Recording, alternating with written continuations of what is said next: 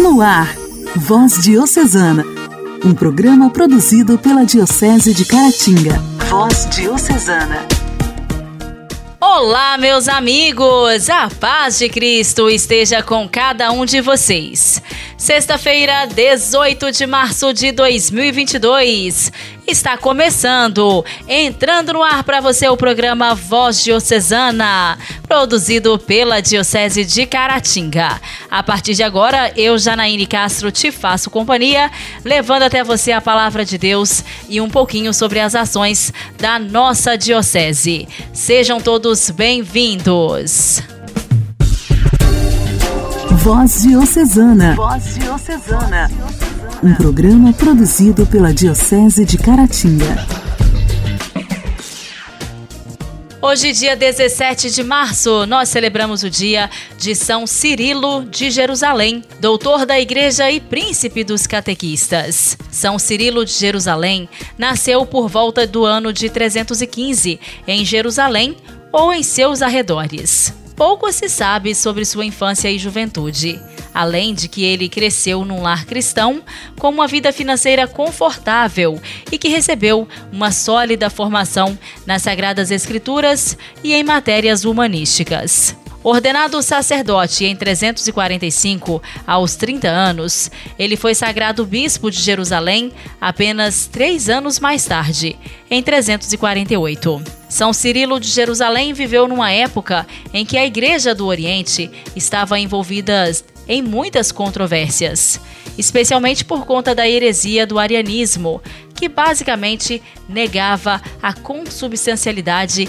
entre Jesus e Deus Pai, ou seja, segundo os arianos, Jesus seria o Filho de Deus, mas não o próprio Deus. São Cirilo deixou para a tradição da Igreja diversos escritos, mas os mais famosos deles são as suas 24 catequeses, que estão entre os mais preciosos tesouros da antiguidade cristã.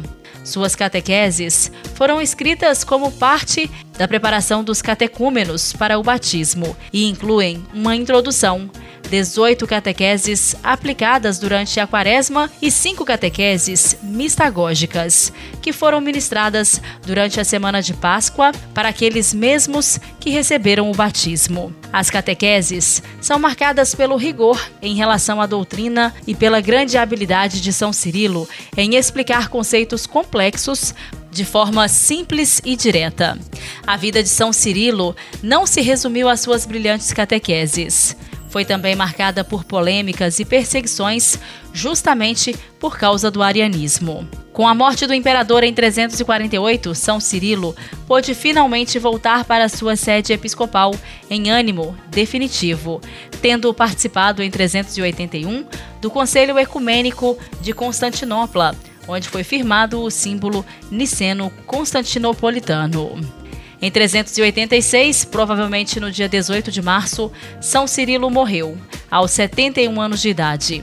Em meio a muitas acusações de heresia, São Cirilo permaneceu fiel à Igreja de Cristo. Foi paciente nas perseguições e sua ortodoxia foi reconhecida a tal ponto que, em 1882, o Papa Leão XIII o proclamou doutor da Igreja.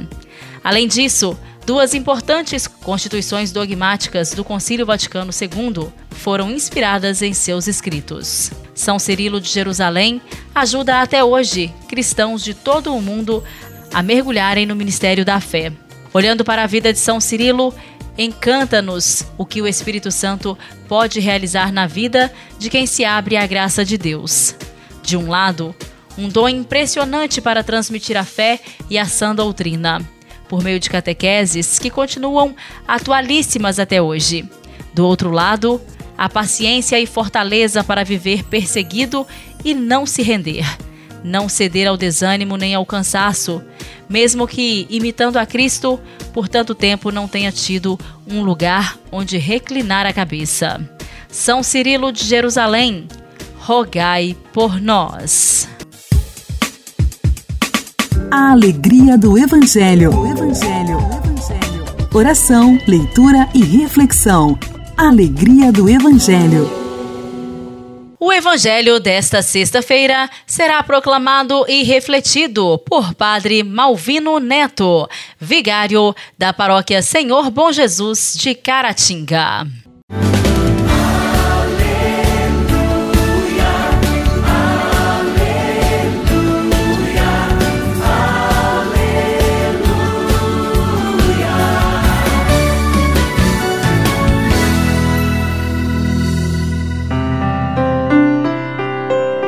O Senhor esteja convosco, Ele está no meio de nós.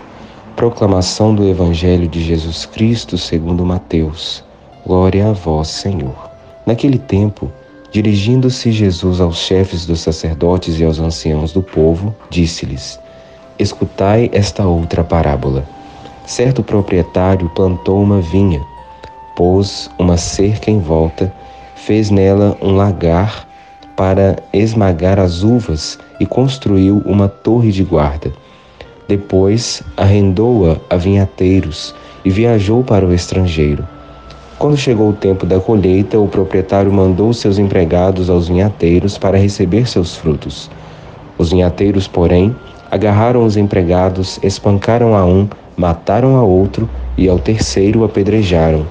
O proprietário mandou de novo outros empregados, em maior número do que os primeiros, mas eles os trataram da mesma forma. Finalmente, o proprietário enviou-lhes o seu filho, pensando: Ao meu filho eles vão respeitar. Os vinhateiros, porém, ao verem o filho, disseram entre si: Este é o herdeiro. Vinde, vamos matá-lo e tomar posse da sua herança. Então agarraram o filho, jogaram-no para fora da vinha e o mataram. Pois bem, quando o dono da vinha voltar, que fará com esses vinhateiros? Os sumos sacerdotes e os anciãos do povo responderam: Com certeza mandará matar de modo violento esses perversos e arrendará a vinha a outros vinhateiros, que lhe entregarão os frutos no tempo certo. Então Jesus lhes disse: Vós nunca lestes nas Escrituras a pedra que os construtores rejeitaram tornou-se a pedra angular? Isto foi feito pelo Senhor e é maravilhoso aos nossos olhos. Por isso eu vos digo: o reino de Deus vos será tirado e será entregue a um povo que produzirá frutos. Os sumos sacerdotes e fariseus ouviram as parábolas de Jesus e compreenderam que estava falando deles. Procuraram prendê-lo, mas ficaram com medo das multidões, pois elas consideravam Jesus um profeta. Palavra da salvação Glória a vós, Senhor. Amados irmãos e irmãs, Jesus contou esta parábola para alertar os fariseus, aos sumos sacerdotes e aos mestres da lei a respeito daquilo que eles estavam fazendo com a religião e a respeito daquilo que eles faziam em relação à fé do povo. Muitas vezes nós podemos viver um cristianismo, viver uma religião que ao invés de levar os nossos irmãos e irmãs à libertação, ao conhecimento da verdade que é Jesus Cristo, nós os levamos a um mero cumprimento da lei que não traz a vida. Jesus chama a atenção dos fariseus, dos mestres da lei e chama também a nossa atenção para que nós possamos viver uma fé autêntica, uma fé que leva a todos a fazer uma verdadeira experiência com Deus, uma fé que converte o nosso coração para a busca da vontade de Deus. Que iluminados por esta palavra, que nós possamos ser conduzidos por ela, para que assim possamos viver uma fé autêntica, uma fé que nos leva ao conhecimento de Deus, uma fé que nos leva ao amor à igreja e ao amor às coisas de Deus. Que o Espírito Santo nos conduza neste tempo quaresmal e que nós possamos viver a nossa fé buscando uma verdadeira conversão. Louvado seja nosso Senhor Jesus Cristo, para sempre seja louvado.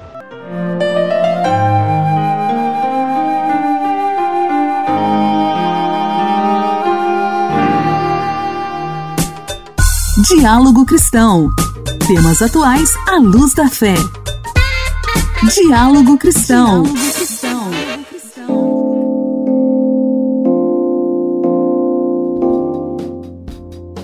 Cerca de um milhão de estudantes têm dívidas com o FIES, Fundo de Financiamento Estudantil. Para quitar os valores em atraso, a Caixa Econômica Federal e o Banco do Brasil estão fazendo renegociações, com descontos de até 92%. Hoje, no quadro Diálogo Cristão, quem traz as informações é o repórter Igor Cardim. Funciona assim. Quem assinou o contrato do FIES até 2017 e está com mais de 90 dias de inadimplência nas parcelas, recebe desconto nos encargos, que são taxas e multas, além de 12% no valor principal devido, para pagamento à vista.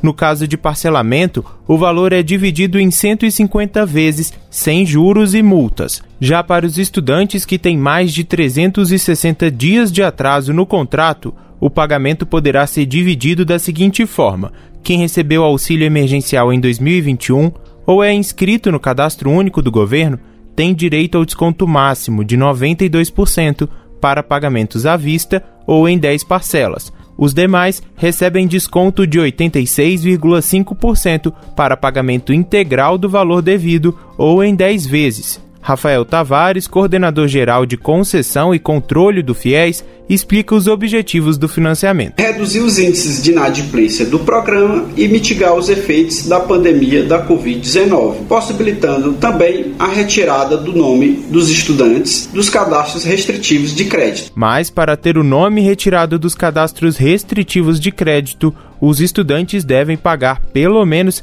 a primeira parcela da negociação com a prestação mínima de 200 reais. Para conferir se a dívida pode ser renegociada e as condições completas, o estudante que tem contrato na Caixa deve acessar o site saifesweb.caixa.gov.br.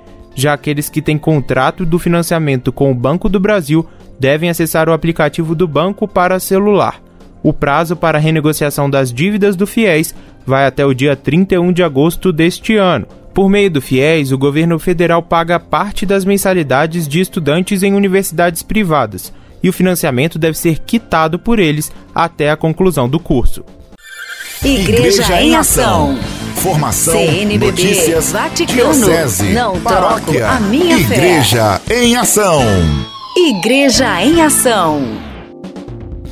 Ao término da audiência geral da última quarta-feira, na sala Paulo VI, no Vaticano, na qual o Papa prosseguiu sua série de catequeses dedicadas aos anciãos, Francisco leu uma oração escrita pelo arcebispo de Nápoles, sul da Itália, Dom Mimo Battaglia, intitulada Senhor, perdoai-nos a guerra, ao qual o pontífice fez alguns acréscimos.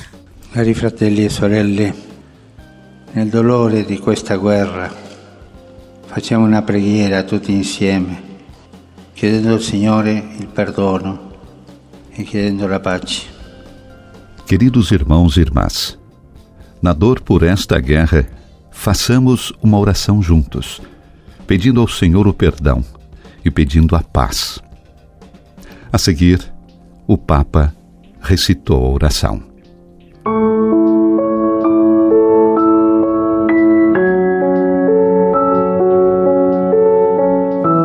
Perdonaci la guerra, Signore. Signore Gesù Cristo, Figlio di Dio, abbi misericordia di noi peccatori. Senhor, perdoai-nos a guerra. Senhor Jesus Cristo, Filho de Deus, tende piedade de nós, pecadores. Senhor Jesus, nascido sob as bombas de Kiev, tende piedade de nós. Senhor Jesus, que morresses nos braços da mãe num bunker em Kharkiv. Tende piedade de nós. Senhor Jesus, que vedes ainda as mãos armadas à sombra de vossa cruz. Tende piedade de nós. Perdoai-nos, Senhor.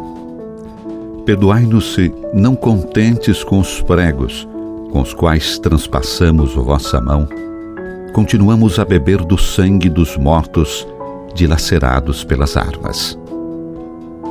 Perdoai-nos se estas mãos, que criastes para cuidar, se tornaram instrumentos de morte.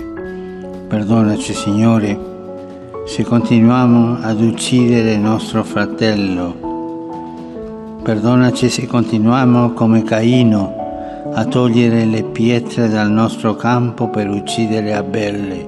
Perdoai-nos, Senhor, se continuamos a matar nosso irmão. Perdoai-nos se continuamos como Caim a remover pedras de nosso campo para matar Abel. Perdoai-nos, Senhor, se continuamos a justificar a crueldade com nosso cansaço. Se com nossa dor legitimamos a crueldade de nossas ações. Senhor, perdoai-nos a guerra. Senhor, perdoai-nos a guerra. Signore Gesù Cristo, Figlio di Dio, ti imploriamo, ferma la mano di Caino. Senhor Jesus Cristo, Filho de Deus, nós vos imploramos, detenhais a mão de Caim, iluminai a nossa consciência, que não seja feita a nossa vontade. Não nos abandoneis às nossas próprias ações. Detenhai-nos, Senhor, detenhai-nos. E quando tiverdes detido a mão de Caim, tende conta dele também. Ele é nosso irmão. Ó Senhor, colocai um freio à violência. Detenhai-nos, Senhor. Amém. Oh Signore, poni un freno alla violenza. Fermaci, Signore. Amen.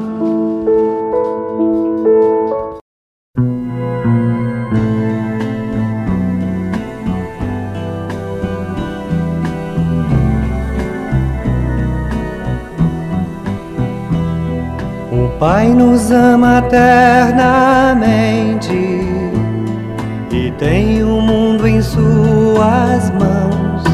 E por causa de Jesus Cristo viveremos como irmãos. E por causa de Jesus Cristo viveremos como irmãos. O Pai nos deu seu próprio Filho, trouxe ao mundo a salvação. E por causa de Jesus Cristo viveremos como irmãos. E por causa de Jesus Cristo viveremos como irmãos. O Pai nos pede mais ternura mais compreensão. E por causa de Jesus Cristo viveremos como irmãos. E por causa de Jesus Cristo viveremos como irmãos. O Pai nos pede honestidade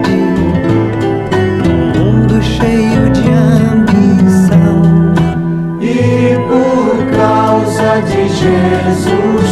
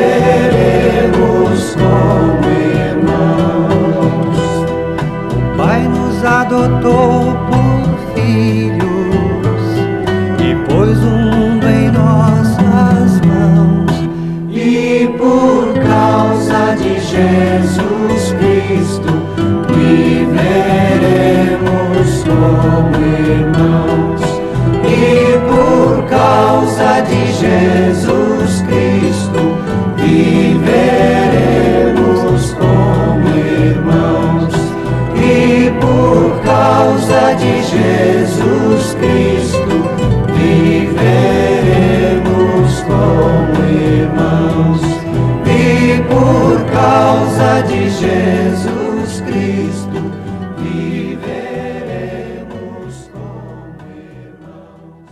Orar costuma fazer bem. Intimidade com Deus. Esse é o segredo. Intimidade com Deus.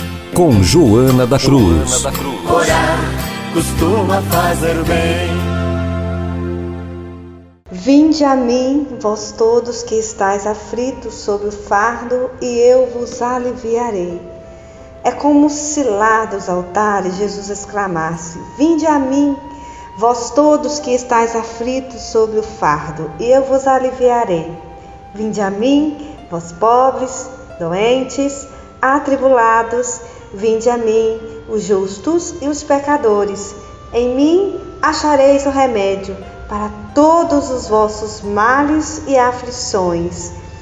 O que Jesus Cristo deseja é consolar a quem a Ele recorre. Por isso, permanece presente todos os altares, tanto de dia como de noite, de modo a ser acessível a todos e a todos comunicar suas graças.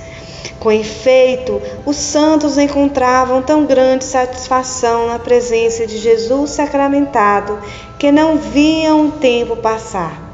A condessa de Féria, após tornar-se religiosa da Ordem de Santa Clara, nunca se fartava de visitar o Santíssimo Sacramento.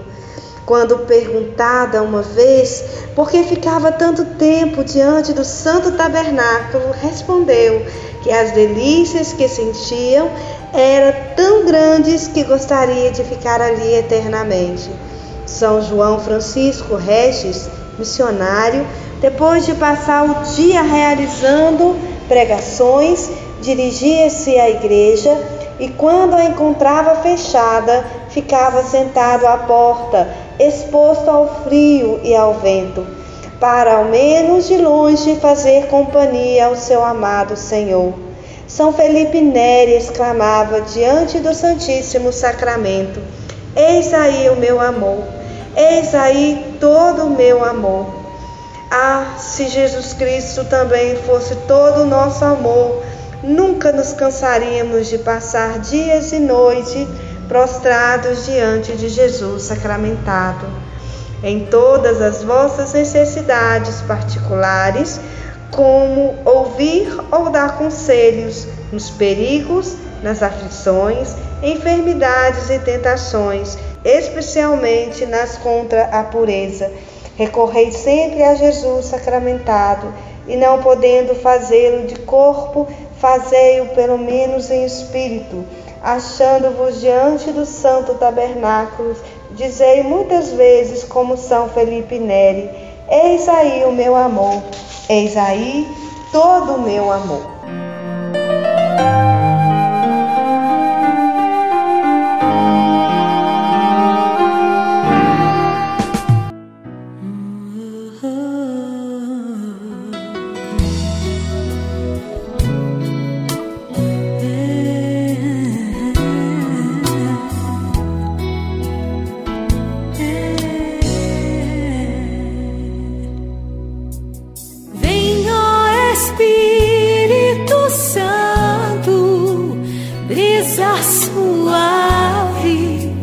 Refaz meu viver.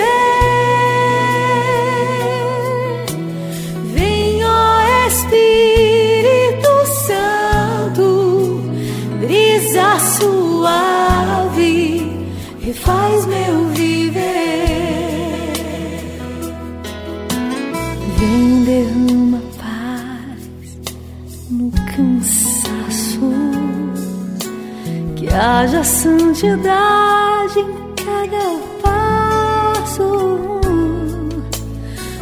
pois